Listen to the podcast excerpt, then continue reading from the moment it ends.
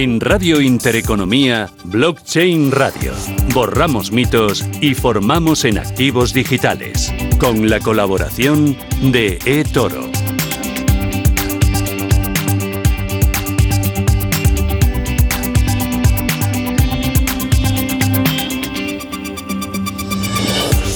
Esto es Radio Intereconomía, Blockchain Radio, una nueva edición. Es jueves, día 10 de junio y hace mucho calor. Javier Molina, ¿qué tal? Buenas tardes, ¿cómo vas? hola Susana, ¿qué tal? ¿Tú te has ido a refrescar dónde? ¿Por dónde? Eh, ¿Qué me has esquivado este día? Sí, sí, hoy me pillas en casa. Estoy aquí en Mallorca, o sea que he salido un poquitín de ahí de, Madrid para volver aquí a ver a la familia y demás, y aprovechando, como tú dices, para bajar un poco a la playa, Vallito, y aquí otra vez, vamos, bueno. con toda la información que traemos hoy. No quiero saber nada, ni de playa, ni de bañito, ni de chanclas, nada. Eso obvialo. Estás trabajando duro, firme, en buscar nuevos proyectos y nuevos contactos para nuestro blockchain radio. Hoy, ¿quiénes nos van a acompañar? Sí, oye, antes tengo que mencionar que aunque uno vaya en chanclas y en bañador, puede seguir currando, Susana, ya lo sabes, ¿eh? O sea que Pero no, me da es incompatible. Me da envidia. No es incompatible. Sí. Bueno, pues hoy te traigo uno de esos programas que te gustan a ti, bien cargaditos. Vamos a hablar con Susana Blázquez de, de Blockchain Economía para ver qué ha pasado en el Sandbox, también para ver este, este nuevo, esta nueva propuesta, ¿no? este marco de identidad digital europea que se ha abierto. Vamos a estar con Miguel Caballero desde Tutelus, que vamos a preguntarle algunas de esas cosillas que esta semana pues ha pasado con respecto a Bitcoin, la seguridad y ese pago que se hizo y ese, eh, si quieres, bloqueo que consiguió hacer Estados Unidos, ¿no? Pues vamos sobre ese oleoducto que se hackeó y se, y se pagó en Bitcoin, a ver qué ha pasado con esto. Hablaremos de NFTs también con él. Vamos a hablar con, Joaquín Matinero, está avanzando todo el tema de las divisas digitales de los bancos centrales. Eh, hemos visto incluso El Salvador, ¿no? Pues Paraguay, que anuncian que quieren, oye, Bitcoin como, como moneda de curso legal, ver qué es esto, no tiene que ver una cosa con la otra, pero son dos temas de actualidad. Vamos a hablar con Fernando París, desde eh, IO Buildings, también todo lo que es la tokenización, eh, qué, qué está pasando, qué proyectos se están haciendo ahora mismo y vamos a cerrar un poco pues con Tali Salomón desde Toro para ver también desde esa plataforma qué está sucediendo con los criptoactivos, volúmenes de negocio, qué están haciendo los inversores y terminaremos como siempre, inversión de impacto, esta vez con Lucas Larrocha, para que también nos cuente toda esa parte que la semana pasada, Susana, hablábamos, ¿no? De esa tienda de café física, y en fin, a ver que nos cuente un poquito más de todo lo que está haciendo de ese lado. Bueno, invitados de primera, contenidos de calidad y aquí arranca una nueva edición de Blockchain Radio. Blockchain Radio con Javier Molina y Susana Criado. Bueno, antes de eh, saludar al primero de nuestros invitados, me gusta siempre repasar contigo algo de actualidad. En este ecosistema de la tecnología blockchain y de los activos digitales, ¿qué te ha llamado la atención en estos últimos días, Javier? Sí, pues ya te digo, seguimos a, vueltas ¿no? Con, los bancos, con esas monedas digitales de los bancos centrales, pues Suecia haciendo más pruebas, China avanzando, luego con Joaquín lo, lo, seguiremos viendo. Eh, todo, todo el tema este del Salvador, de Paraguay, que dice, oye, vamos a utilizar Bitcoin como una moneda de curso legal, pues bueno, a ver hasta dónde llega eso, pero bueno, no deja de, todavía son países pequeños, países complicados, pero bueno, son datos que yo creo que no van más allá del marketing, si quieres, pero bueno, que hay que comentar. Sí es interesante todo lo que el G7 está diciendo, porque se están, pues eso, poniendo ya más serios, diciendo que hay que prestar atención a esto de los criptos y que, por ejemplo, la parte de stablecoins solo van a ser posibles con regulación. volvemos siempre sobre esos temas. También del lado, si quieres, de, más proyectos, pues ese, ese marco ¿no? de propuesta de identidad digital europea ¿no? hacer un marco único donde podamos pues ya tener nuestra identidad digital, a ver hasta dónde vamos a llegar. Luego le preguntaremos a Susana Blázquez también que nos cuente qué está viendo de, ese lado. MicroStrategy, que va a emitir más deuda para comprar Bitcoin, en cambio el número de transacciones bajando, ¿no? Estamos en mínimos desde, digamos, de agosto de 2018, con lo cual vemos que todo lo social, todo lo que es al final institucional, lo que son las divisas digitales, siguen impactando de momento en un mercado que sigue siendo muy inmaduro, muy irracional y consecuentemente fuertes movimientos de precios. Fíjate que estamos cerca de los 32.000, Susana, y hace nada hablábamos de los 60.000. Ese es el mercado, por eso uno tiene que saber qué se hace, qué pretende, cuál es la utilidad que tiene esto y al final gestionar siempre el riesgo. Bueno, es la actualidad. Ahora vamos con nuestra primera sección aquí en Blockchain Radio. Blockchain Radio Actualidad, información y rigor. Y actualidad desde la que nos ofrece todos los días blockchaineconomía.com. Es una web que habla de las empresas que abordan la tecnología blockchain. Está minuto a minuto siguiendo los nuevos proyectos, eh, la actualidad que llega desde España, pero también de fuera de España. Y muy volcada también en estos últimos días en el sandbox financiero. Nos acompaña Susana Blázquez, que es editora y fundadora de blockchaineconomía.com. Susana, ¿qué tal? Buenas tardes, bienvenida bienvenida. Hola, ¿qué tal? Buenas tardes. Gracias por invitarme, eh, Susana, y también a Javier. Bueno, lo primero es darte la enhorabuena por este pedazo de proyecto, por este pedazo de trabajo, blockchaineconomía.com, que estás alimentando con eh, mucho mimo. trabajo.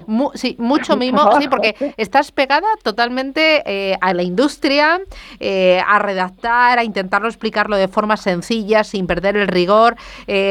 antes de hablar del sandbox, cuéntame desde cuándo estás en esto y por qué te metes eh, en esto del blockchain y, de presentar a la sociedad todos los proyectos?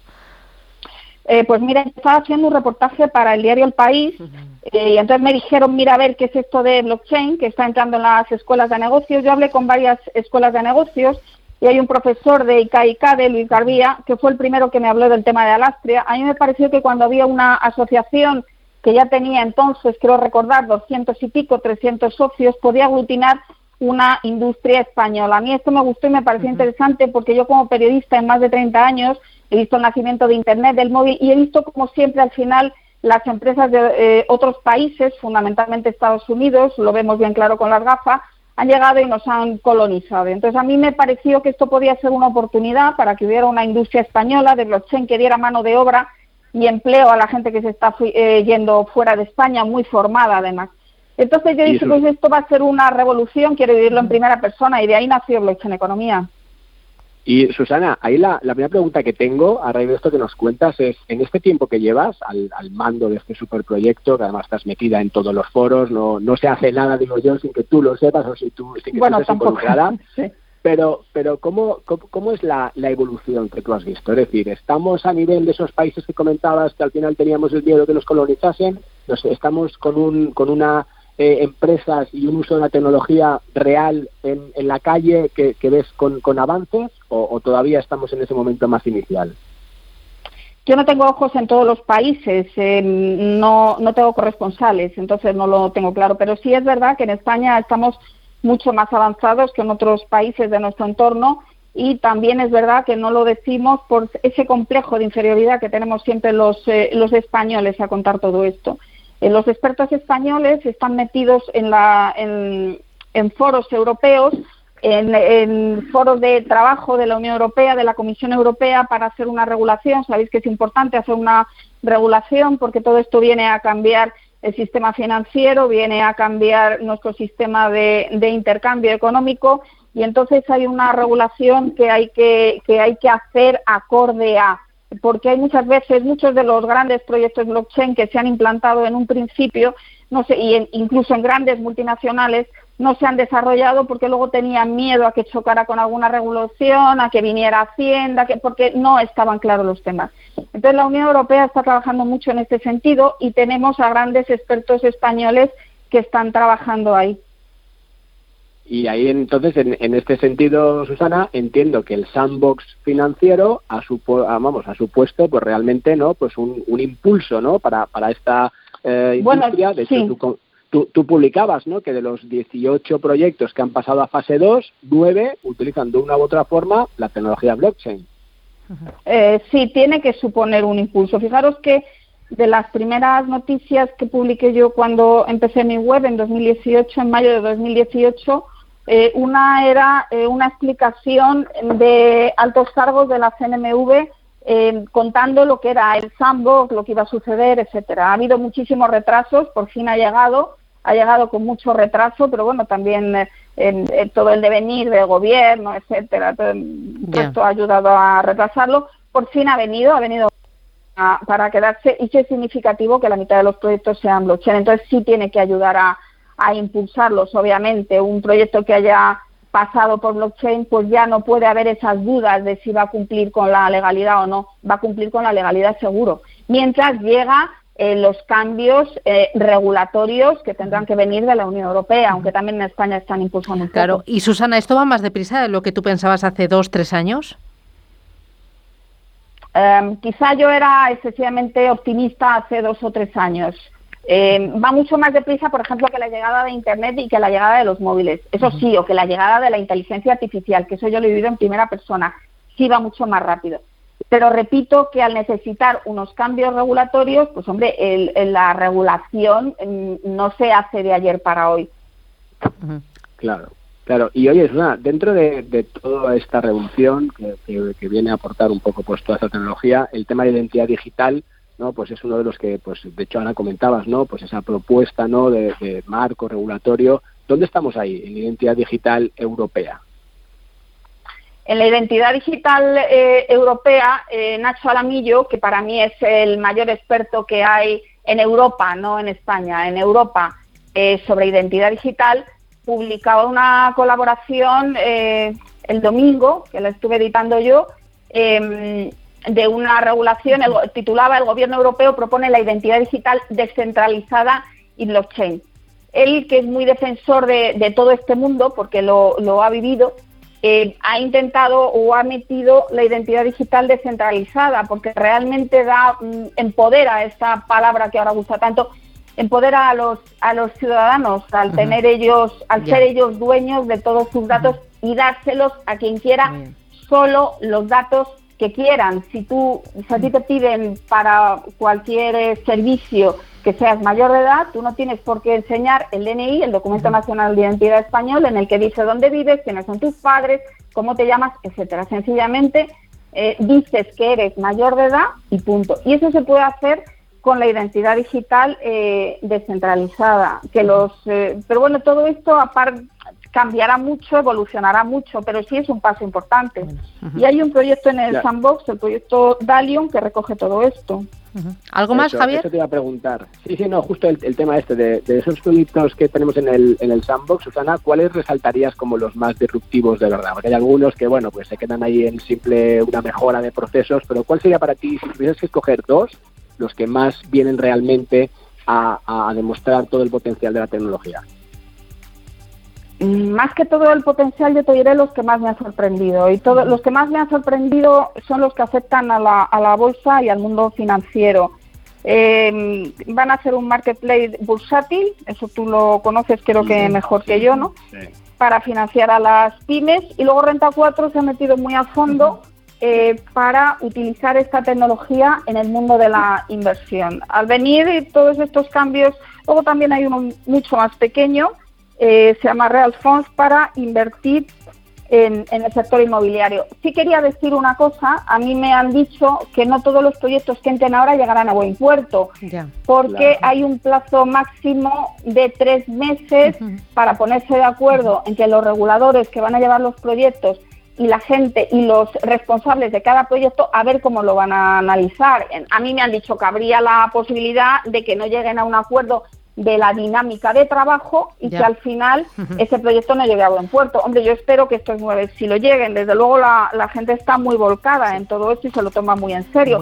Hay uno que se llama Euro, Eurocompay, que es una empresa chiquitina de, León, eh, que ha cogido a Alberto García Luis Valencia de, de asesor, que para mí es una de las cabezas más claras también en todo este mundo y en el mundo financiero y están trabajando para hacerlo posible, para hacerlo factible dentro de la legalidad. Pues nada, intentaremos traerle aquí de invitado en una de las próximas ediciones de Blockchain Radio. Susana Blázquez. tenéis que llevar a todos. Enhorabuena. Bueno, están pasando por aquí todos. La verdad es que es impresionante lo que estamos aprendiendo y la verdad es que es una industria que está en plena ebullición y con muchas ganas de contar, que se sepa qué se está haciendo y de colaborar unos con otros. Así que enhorabuena. Susana, gracias y a por el jueves. Feliz día. Adiós, chao, chao un abrazo, adiós. ¿Quieres saber qué es un nodo? ¿Cómo funciona un wallet? ¿Quién emite las monedas digitales? Cada jueves, Blockchain Radio, con Javier Molina y Susana Criado. Abrimos nuestra página de formación y lo hacemos con Miguel Caballero, que es CEO de Tutelus. Miguel, ¿qué tal? Buenas tardes, bienvenido. Hola Susana, buenas tardes. Bueno, hoy no vamos a hablar de wallet ni de nodo, vamos a hablar de NFT, pero este, este tema ya lo hemos tratado en alguna que otra ocasión, Javier. ¿Por qué lo traes otra vez eh, sobre la mesa? Mira, pues porque hoy salía publicado que, la selección española, bueno, la, federación, ¿vale? Pues está sacando una, una colección ahora con motivo de la, de la Eurocopa, ¿vale? Entonces, donde se está haciendo pues unos cromos digitales ¿no? de cada uno de los jugadores que van a, entrar ¿no? o que van a ser parte del equipo. De hecho, pues se hace como dos tipos, dos tipos de tokens, ¿no? Dos tipos de NFTs. Uno que hay una, tirada de, de 2.000, ¿no? Con lo cual, pues va a haber más opciones de que podamos pujar por ellos, pero otros que hay uno solo. Entonces, la pregunta era, Miguel, a raíz de esto, ¿no? ¿Qué negocios están abriendo realmente en todo este mundo los NFTs? ¿No? Que, que, tú veas, desde esa posición que tienes tú, que al final también estás en todos lados, y, y, que veas que vienen a, cambiar ¿no? la forma, en este caso, en cómo coleccionamos. ¿no? Antes teníamos pues esos cromos físicos y ahora estamos aquí en digitales.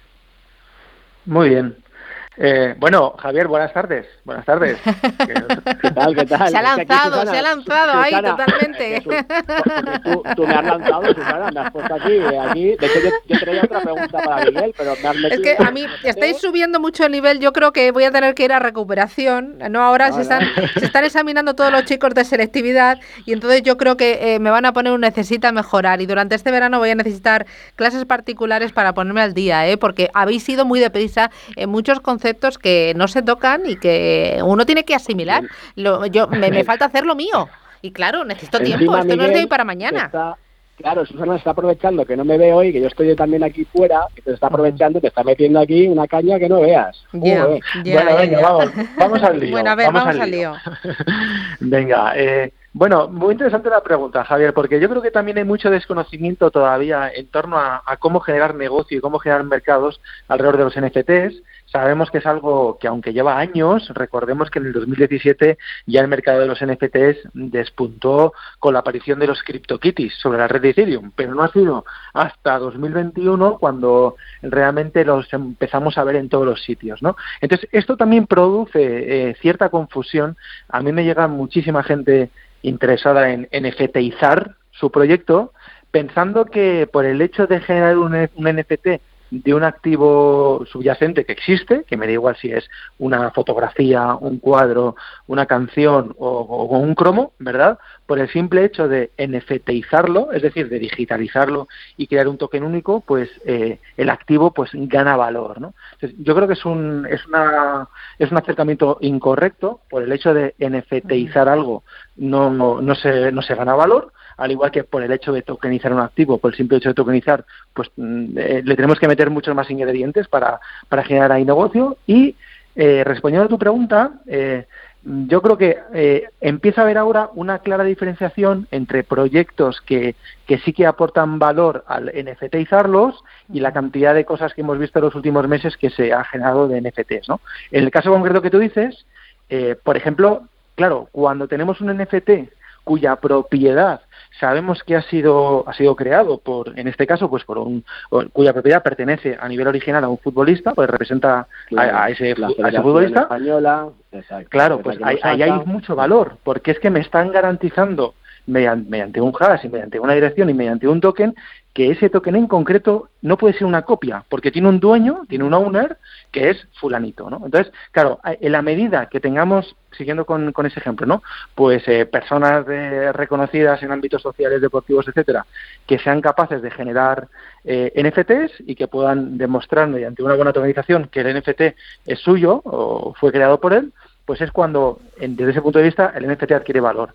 Y a partir de ahí, pues sí, podemos generar muchos modelos de negocio, podemos hacer reparto de comisiones cada vez que se eh, compra o venda un NFT a lo largo del tiempo. Se pueden hacer muchas cosas, pero siempre bajo una premisa básica que tenemos que tener claro, que es de, dónde nace el valor al NFTizar el activo. Claro, ahí Miguel, entonces por ejemplo, con el caso concreto este de, los futbolistas de la Eurocopa, eh, ahí realmente tú estás accediendo como coleccionista. O sea, entiendo que ahí tú no vas a especular, es decir, no que, también creo que hay que diferenciar, ¿no? Cuando es, en este caso, pues, oye, haces un NFT para un para un tipo que quiere coleccionar y guardarlo para siempre, o bueno, ya veremos si lo vende en el futuro, pero que quiere participar en ese caso, como lo hacíamos antes, ¿no? Cuando pues coleccionábamos físicamente, de aquel que va buscando especulación pura y dura, que es también que yo creo que entra en un sitio peligroso. Sí, en los NFTs al final se le puede meter también mucha funcionalidad. Es un mercado por explorar. Eh, yo, por ejemplo, te puedo decir que, tengo algún NFT así muy chulo, vamos a decir que es épico, es decir, que hay una tirada muy corta, y ese NFT a su vez me ha dado acceso a lo largo de los años, ay, perdón, de los meses, a, diferentes airdrops, es decir, a, conseguir un utility token vinculado al NFT para poder hacer cosas, por ejemplo, en un videojuego. Entonces, el valor del NFT no solo está en la propiedad y en la asociación a algo único, que por supuesto que sí, sino eh, podemos generar valor también si somos capaces de, combinar el modelo de negocio de utility tokens, de tokens funcionales que te dan acceso a un producto o servicio, con el concepto de NFT. ¿no? Eh, lo, hemos visto en el caso que te digo que, tengo NFTs de un, de un, videojuego, lo estamos investigando en el NFT Poem, ¿verdad? Del, libro de poesía que ha pasado por Blockchain Radio, Jorge Dot. Y, y, bueno, y como te digo, pues yo creo que es un mundo por explorar súper interesante. Y, por ejemplo, Miguel, en el, en el tema de, de, la moda, que también he visto como hay un boom que me está sorprendiendo un poco, porque al final ahí sí que no acabo de ver muy bien pues, eh, que me aporta el tener esa... ¿Por qué? No, pues, ¿Por qué no lo ves, Javier? ¿Quieres tener un pañuelo exclusivo digital? No. Ahí es donde no acabo Ni un de bolso exclusivo digital. ¿No? Hay, claro, pero fijaros una cosa, pero fijaros una cosa, porque es interesante el hecho de NFTizar, por ejemplo, productos de moda, vamos a decir productos de lujo, ¿no? Es interesante ¿por qué? Primero, para luchar contra la falsificación, porque si somos capaces de crear un vínculo entre el NFT y el bolso físico, eh, pues ese bolso ya no, no, no, se puede falsificar. Y no me pueden vender un bolso falso como auténtico porque, porque esa vinculación eh, estaría rota, ¿vale? Eso por un lado. Y si nos queremos sofisticar más, o si intentamos ver cómo estará el mundo de los NFTs en un año o en tres años, que ya sabéis, aquí cambia todo rapidísimo, ¿vale? Yo estoy convencido que, por ejemplo, si tú, si tú tienes, o si tú tendrás en el futuro un NFT de Hermes, de un bolso, eh, pues ese, NFT te puede dar acceso a, por ejemplo, pues a, la presentación en Madrid, en, en la Semana de la Moda de Madrid, pues acceso a la pues al, recinto, a la entrada, o lo que sea, sí. Claro, entonces, en la medida que seamos capaces de vincular valor real que, pueda estar interesado un usuario, eh, además del propio valor intrínseco al subyacente, de que, que, el bolso Hermes se va a revalorizar con el tiempo y por lo tanto pues el token eh, se va a revalorizar, pues yo como os digo, estoy convencido que se van a generar eh, muchos modelos de negocios súper interesantes. Sí, de, ese lado de lo que es la utilidad, ahí sí que estamos de acuerdo en que sí que puede haber valor. Pero, por ejemplo, cuando dices el tema de, evitar la falsificación, que le vamos a meter un chip al bolso por dentro y al escanearlo nos va a llevar a esa página, a ese hash que dice que es el auténtico. Mm, no necesariamente. Se pueden establecer vínculos entre, entre un token y otro, o sea, entre el activo físico y el token de, diferentes maneras. Te pongo, por ejemplo, el, POEM, ¿vale? Ahí lo que hemos hecho es que la, la tirada de los 250 libros únicos, ¿vale? El libro físico, por un lado, tiene una paginita donde a mano, además de estar firmado el libro, pues se le mete una serie de, de, código o de numeración, ¿vale? Eh, que tiene su representación en el propio token. El token tiene un, lo que se llama un metadato, es decir, dentro del token hay un hash que, aparece la misma codificación que hay en el libro y encima tienes un, para descargarte el libro digital que, que, tiene la misma numeración que el libro físico. Por lo tanto, digamos que unimos por ahí tres partes, ¿no? Unimos el, el activo físico, unimos el token y unimos la representación digital, en este caso el libro en PDF, del activo subyacente. Entonces, eh, no es necesario que nos volvamos locos muchas veces, como decías, y es un buen ejemplo, ¿no? Joder, a ver, como tengamos que meter chips en los bolsos, pues entonces ya con el 5G y con toda esa historia, ¿no?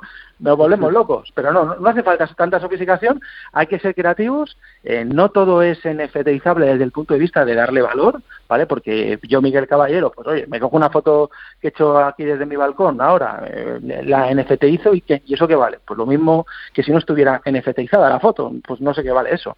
Entonces, hay que romper un poco ahí esos mitos, ¿no? De, que todos los NFTs valdrán algo y, centrarnos en, pues como siempre, la economía, ¿no? En crear modelos de negocio que aporten valor para un tercero. Y en esa línea, pues yo creo que es la correcta para seguir trabajando. Bueno, pues tenemos aquí... sí, una cosita más. No me cortes. A ver... que tengo para, para Miguel Miguel, con, con, motivo de esa noticia que comentábamos, ¿no? Que se decía que Estados Unidos había recuperado, ¿no? Pues el martes hablábamos de, unos bitcoins, de esos hackers, ¿no? del tema de lo del oleoducto.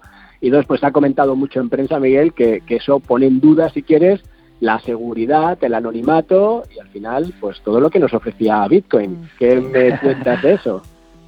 Bueno, es tremendo, es tremendo desde el punto de vista de la desinformación, desgraciadamente, que estamos cometidos y, yo como persona del ecosistema me da, me da mucho coraje leer las noticias cuando lo que lees es, es todo, pues, eh, pues bueno, pues noticias que no, que no son ciertas y que las dan así, pues porque algunos estamentos de, de, poder, en este caso la CIA, los de Estados Unidos, le interesa, ¿no? La noticia que leemos es que Bitcoin, Bitcoin ha sido hackeado porque la CIA ha conseguido eh, romper las claves de un monedero Tampoco lo dicen explícitamente, pero dan a entender que ha conseguido romper las claves y por lo tanto hacerse con los bitcoins de estos hackers que, que bueno, pues que, que, obligaron ¿no? a, la empresa de producto a pagarle eh, para seguir funcionando. Bueno, eso no es correcto. Para empezar, nadie ha hackeado ningún wallet de Bitcoin, ¿vale? Eh, cuando lees un poquito, eh, te pone por ahí con permiso de la CIA, como la CIA ha dado permiso, pues entonces han, conseguido las claves del monedero de Bitcoin. No lo dicen muy claro, pero lo dan a entender. Eso, es, eso no es correcto, ¿vale? Lo, lo que ha ocurrido es que en algún, bueno, pues estos hackers no deberían de ser muy listos, vamos a decirlo así,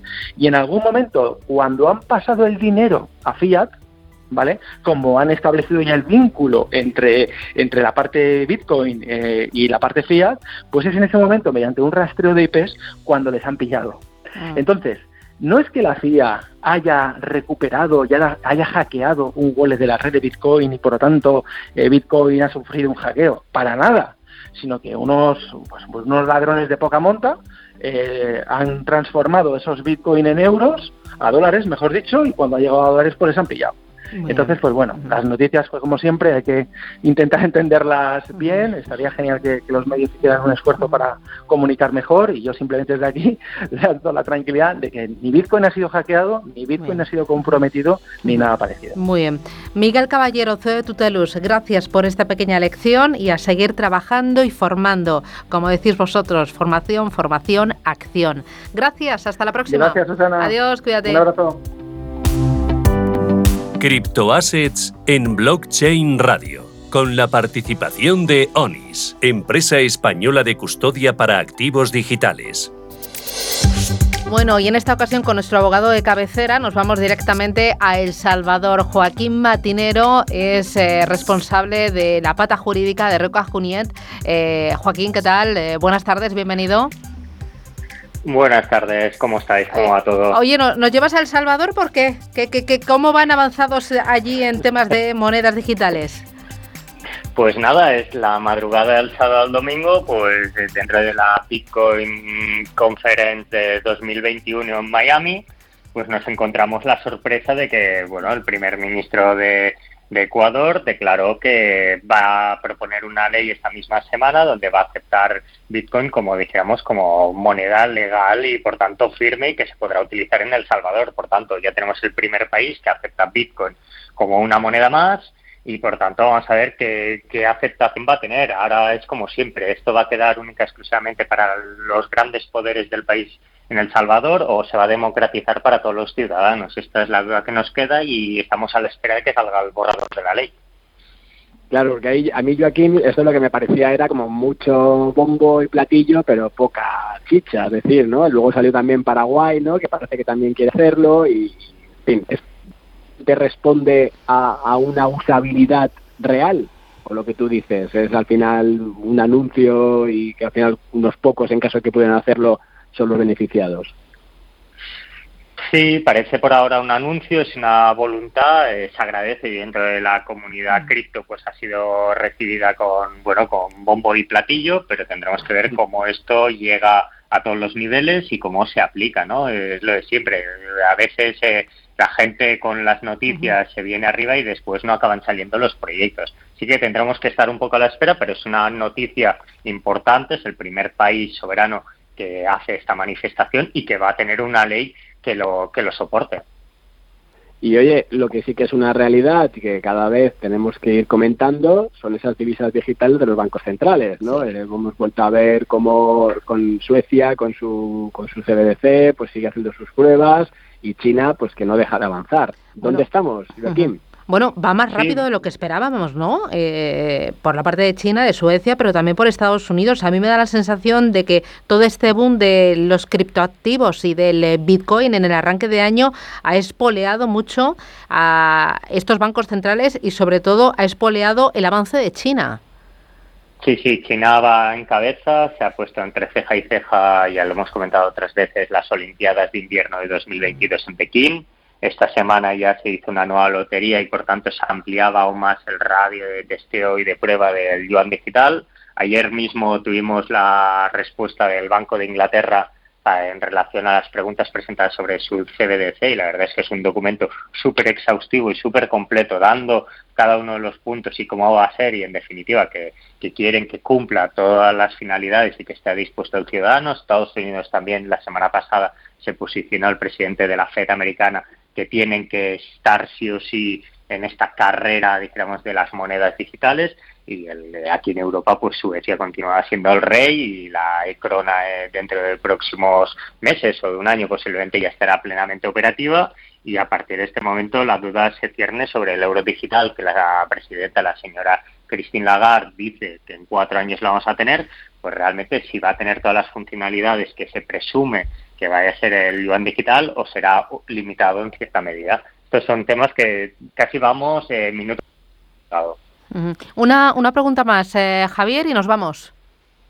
Eh, sí, quería contarle, eh, Joaquín, eh, también estamos viendo del lado de, Europa, ¿no? O sea, de hecho comentabas tú el LinkedIn el otro día, hay que decir que Joaquín siempre que puede está ahí publicando y dando información muy buena y de forma desinteresada, el, el report que había sacado justo Europa. Y ahora estamos mencionando el tema de, de, los cuatro años. No es mucho tiempo esto, o sea, no nos vamos a quedar atrás. Pues yo creo que Europa siempre es como un elefante, ¿no? Es seguro, pero es lento. Y aquí eh, no me veo que si primero va a ser Estados Unidos y posiblemente Europa siga la senda de Estados Unidos. A nivel económico seguimos el mismo modelo capitalista y ahí tenemos que ir de la mano. Mm, bueno, ya iremos viendo. O sea, seguro, pero lento. Yo tenía ahí la esperanza, pero bueno, habrá que poner los pies en la tierra. Joaquín Matinero, muchísimas gracias por atendernos y por ponernos al día. Cuídate y hasta la próxima. Un abrazo, feliz jueves. Oh, un abrazo, hasta luego. Blockchain Radio. Caso práctico.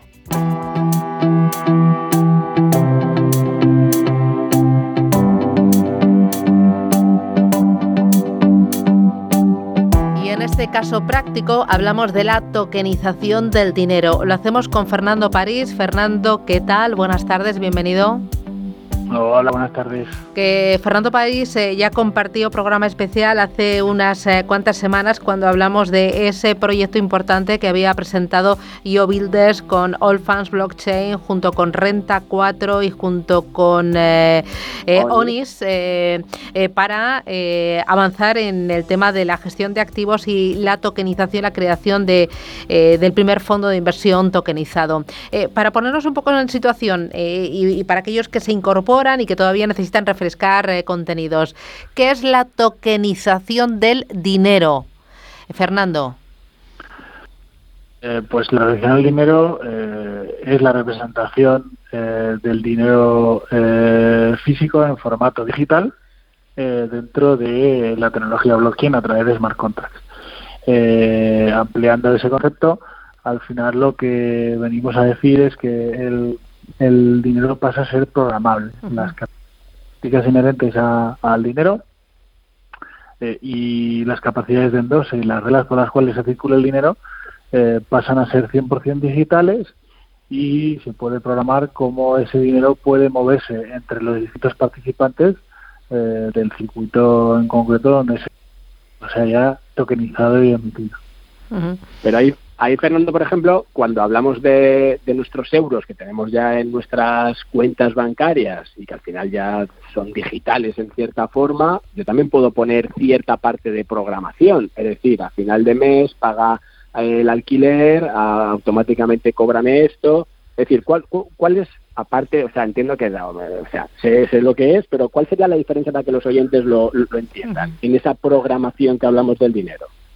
Sí, perfecto. Al final, eh, bien describes, ahora mismo los emisores de dinero eh, son los que permiten hacer estas reglas. Cuando hablamos de emisores del dinero, hablamos del Banco Central Europeo por, por, por la localización nuestra, o está en cada uno de los bancos o entidades que permiten emitir este dinero digital que podríamos denominar dinero electrónico, que puede ser dinero electrónico por una licencia electrónico por un banco. Entonces, estas entidades actualmente, a través de sus implementaciones tecnológicas, tanto usuarios finales como a empresas, les permiten mediante o mediante funcionalidades eh, darle programabilidad, ¿no? Como, mencionabas, pues eh, eh, domiciliar recibos, poder hacer un barrido, transferencias cada mes. Bueno, es que cuando hablamos de tokenizar dinero, al final hablas de tokenizar todo lo relacionado con el valor, que puede ser, como hablábamos en aquel programa, de fondos de inversión, pero también acciones, de deuda, ¿no? Eh, o sea, eh, esto es amplísimo. Eso es. Al final, la diferencia que, estábamos viendo, al final, cuando hablamos de tokenizar el dinero, es decir, el emisor, en, en una tecnología como blockchain, programa transparentemente para todos eh, las acciones por las cuales eh, las distintas funcionalidades que así el emisor haya eh, disponido, dispuesto. Entonces, en este caso, estamos hablando pues que, puedes poner desde los valores básicos de cuántos decimales puede tener un determinado moneda, como son los límites de operación de una moneda para un determinado actor, es decir, pues mira, yo no puedo hacer transferencias por encima de mil euros. ¿Por qué? Porque eh, a mi entidad como persona no se le permite más de mil euros diarios. Entonces los límites están no están establecidos en la casa de cada uno de los participantes o emisores de dinero, sino son inherentes al dinero. Esa es la diferencia. Tu final, conceptualmente, la tecnología te permite ver cuáles son esos límites, ¿no? En función de, lógicamente, la regulación y el GDPR asociado pero al final estamos diciendo que en vez de tener que el dinero venir separado de su programabilidad, es decir, que esté la tecnología separada del propio dinero, el dinero tiene evidentemente la tecnología, ¿no? Esa sería un poco la diferencia. Y, ahí vamos hacia, hacia un mundo de dinero tokenizado al 100%. O sea, tú ahí contemplas, tú que estás haciendo esos proyectos, que estás viendo las necesidades, las ventajas, lo que esa programación, si quieres, añade desde el lado del valor, vamos hacia ese dinero totalmente, o sea, hacia ese mundo totalmente tokenizado y sin efectivo. A ver, hay, evoluciones, ¿no? Hay países como nórdicos que ya tienen eh, 99,9% dinero digital, independientemente que sea tokenizado o no, ¿vale? Y luego hay países que están llegando. Eso es, al final hablamos de, países nórdicos que tienen eh, casi 100% digital, donde vas, a, vas al metro o vas a hacer cualquier actividad y lo pagas con la tarjeta de crédito y lo que comentaba, eh, las entidades financieras que, ya están en, dinero digital o que quieren llevar al dinero digital están viendo los reguladores que la tecnología blockchain les puede ayudar mucho, eh, porque eficienta muchos de los procesos eh, de los procesos y de las características que necesitan implementar con una tecnología, no con un conjunto de ellas, ¿no? Entonces, eh, estamos viendo, pues, eh, como salen las noticias continuas, pues, distintos países y regulaciones, jurisdicciones, trabajando mucho en los CDBCs, en los Central Digital Bank Currencies, y en ese sentido, pues está viendo que se está apostando por la tecnología que trae eficiencias en la parte interbancaria y que progresivamente las irá trayendo al usuario final que era viendo las bondades de la tecnología y, la capacidad de que cualquier usuario pueda ser eh, participe y disfrutar de los servicios de este claro, lo irá viendo y lo irá disfrutando. Fernando, lo dejamos aquí, que el sonido no es muy bueno. Gracias, que tengas buen día y a por el jueves. Un abrazo. Adiós. Blockchain Radio. Actualidad, información y rigor.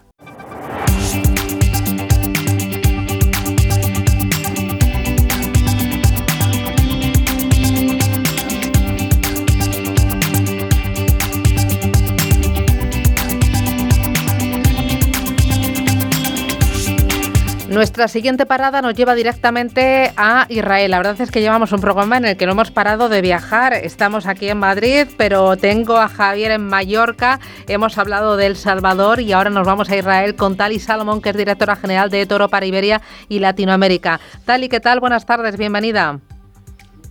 Buenas tardes, Susana y Javier, ¿cómo están? Bueno, lo primero, dar la enhorabuena a todo el equipo de Toro porque acabáis de presentar resultados referidos al primer trimestre de este año y espectaculares.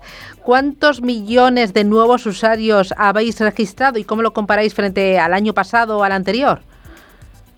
Bueno, este año hemos registrado 3.1 eh, millones de nuevos usuarios en el último trimestre del 20, en el trimestre del 2021, del primero con el primer, con el primer trimestre del 2020, eh, que solo había sido un millón, vemos un crecimiento bastante acelerado, eh, que es muy interesante. Si te pones a pensar, en el 2020 habíamos crecido solo en 5 millones y ahora estamos hablando que en este trimestre, primer trimestre del año, solo en 3, en 3 millones de usuarios. Claro, crece el número de usuarios y crecerá de forma exponencial el número de operaciones ejecutadas.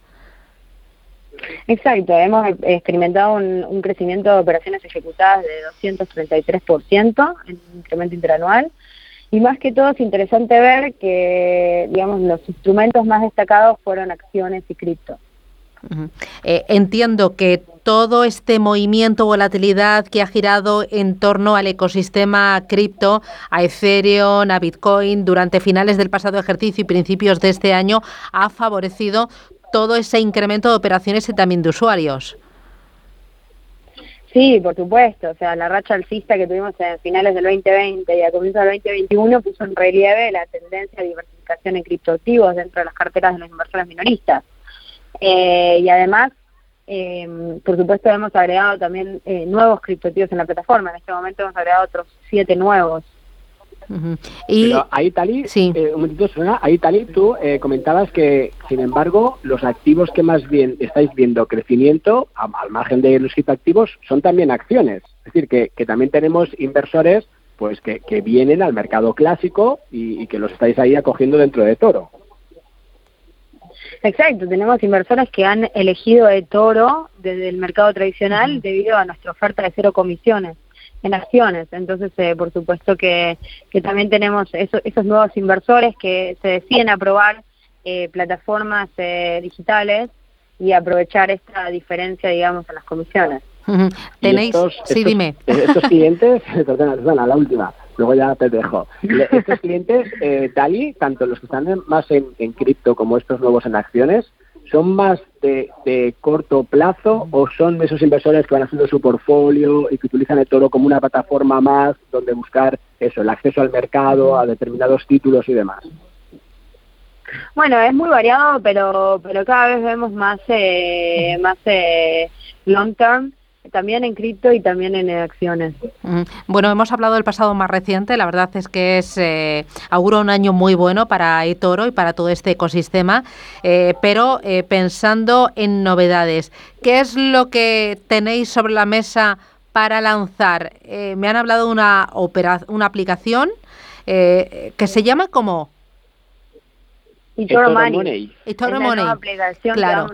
exacto, es la nueva aplicación que vamos a lanzar y una tarjeta de débito en el Reino Unido y en Europa en este 2021. Y esta aplicación lo que hará es conectar directamente las cuentas de inversión de eToro, de los usuarios de eToro, y esto permitirá realizar eh, ingresos y retiradas de forma instantánea. Sería así como otros servicios de transferencia, digamos, para que ya sea mucho más cómodo para el usuario mover también el dinero de la plataforma y fuera de la plataforma. Al final os ponéis en los pies del usuario e intentáis sacar aplicaciones que le faciliten todo tipo de operativas.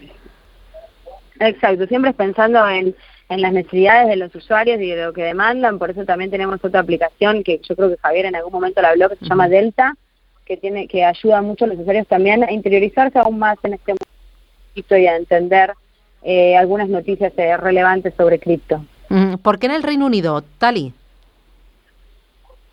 ¿Por qué en el Reino Unido primero el lanzamiento de la tarjeta de crédito y de Return Money? Sí.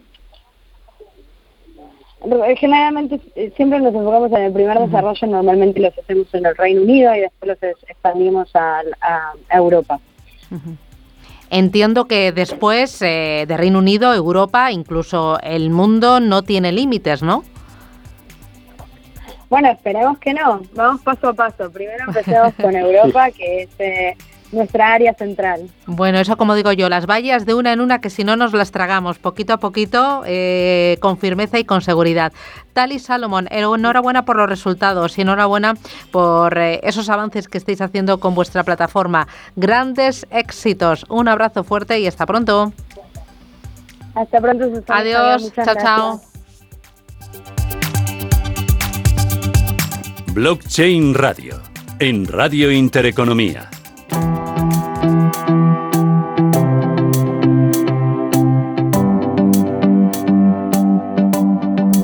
Bueno, fue la semana pasada cuando le dedicamos el programa completo a Etihad para contar un poco eh, cómo fueron los arranques a día de hoy, en qué punto están y sobre todo cuáles son los proyectos más inmediatos. Tuvimos a buena parte del equipo eh, que combinaban pues eh, tecnología con el contacto con los caficultores, también la parte de inversión, la parte de marketing, pero hoy tenemos a Lucas Larrocha, que es responsable de marketing en Etihad. Lucas, ¿qué tal? Buenas tardes, bienvenido. Hola, muy buenas tardes, muchas gracias. Eh, y ya nos estuvieron contando parte de tu equipo, Nini, Renata, que estáis sin parar, eh, estáis eh, planeando esa tienda física, ¿no? Para conectar y para que sea un punto de encuentro de todos los amantes del café y a todos los amantes de la tecnología blockchain y de la inversión de impacto, a todos esos inversores. Y, y, bueno, no sé, ¿en qué más estáis? ponos al día, Lucas.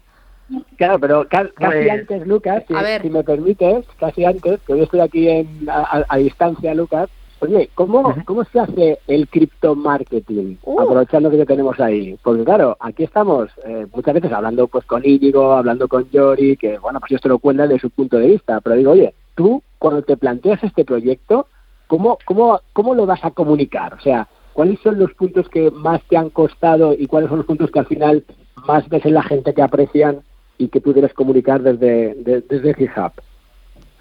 Pues a ver, nosotros eh, entendíamos que mm, ese era un proyecto cripto, pero que bueno que facilitábamos a otras personas que tenían esa necesidad de financiación y, era un proyecto pues algo que daba un punto de vista muy bonito, ¿no?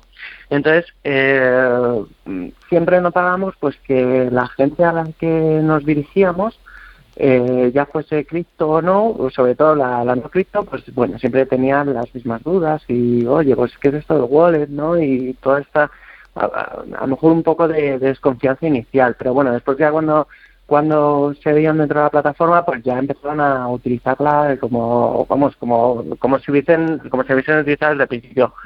Pero, pero lo que bueno lo que notamos es que todas las porque porque sí que es verdad que nacemos muy digitales. Yo siempre entendí que la digitalidad hacía que, que pudieses lanzar cualquier anuncio a cualquier a cualquier audiencia no que, que interesada en ese en ese tipo de sector. También con mucho cuidado porque tampoco puedes lanzar cualquier anuncio a a alguien que no tiene nada que ver porque le va a sorprender o vas a tener un problema reputacional también a futuro entonces, pues eh, bueno, nosotros eh, nacimos muy digitales e intentamos siempre, mmm, cuando porque nuestra primera inversión es de 20 euros, es muy pequeñita lo que tienes que hacer inicialmente, pero bueno, ya íbamos con, si no que, si, si a lo mejor no acabas invirtiendo tus 20 euros, pues bueno, ya nosotros teníamos nuestra nuestra campañita de comunicación para, para explicar y reforzar un poco más pues lo, eh, lo que era Etihub, porque al final siempre que vas a hacer algo no te lo llevas siempre de, de primeras, necesitas un poco reforzar un poco la, la información para saber dónde vas a entrar. Claro, porque además ahí entiendo, Lucas, que, que, al final tú tienes la, la entrada de ese inversor que va buscando el impacto, o sea, que, que sí que busca inversión de impacto, pero tienes también al que le atrae la tecnología y también tienes al que le atrae todo este nuevo mundo, pero que puede no ser ni inversor, ni, ni, en impacto, ni en tecnología. Entonces, claro, aunar a todos esos, ¿no? esos puntos es lo que se me antoja complicado. Entonces, ¿cómo lo estás haciendo? O sea, ¿cómo, cómo está yendo? Y sobre todo, ¿cómo has visto la evolución? O sea, a nivel de mercado español, ¿ves que esa, esa unión la estás consiguiendo y que cada vez hay más usuarios que saben más y que quieren invertir en impacto más? Eh, Sí, yo, yo lo que creo es que mm, es que el, el bueno, un inversor que puede, puede tener diferentes tipos de conocimiento, pero al final lo, lo que ofrecemos es una rentabilidad, pero bueno, estamos ofreciendo algo que puede ser diferente, aunque me imagino que puede haber más plataformas que lo puedan hacer de otra manera y ayuden a otras personas, pero, pero damos ese punto diferencial de, que, oye, que, que antiguamente, pues para, para que alguien obtuviese una financiación, pues a lo mejor tenía que hacerlo de esta manera, pero es que ahora mismo tú como un microinversor puedes ayudar a todas estas personas.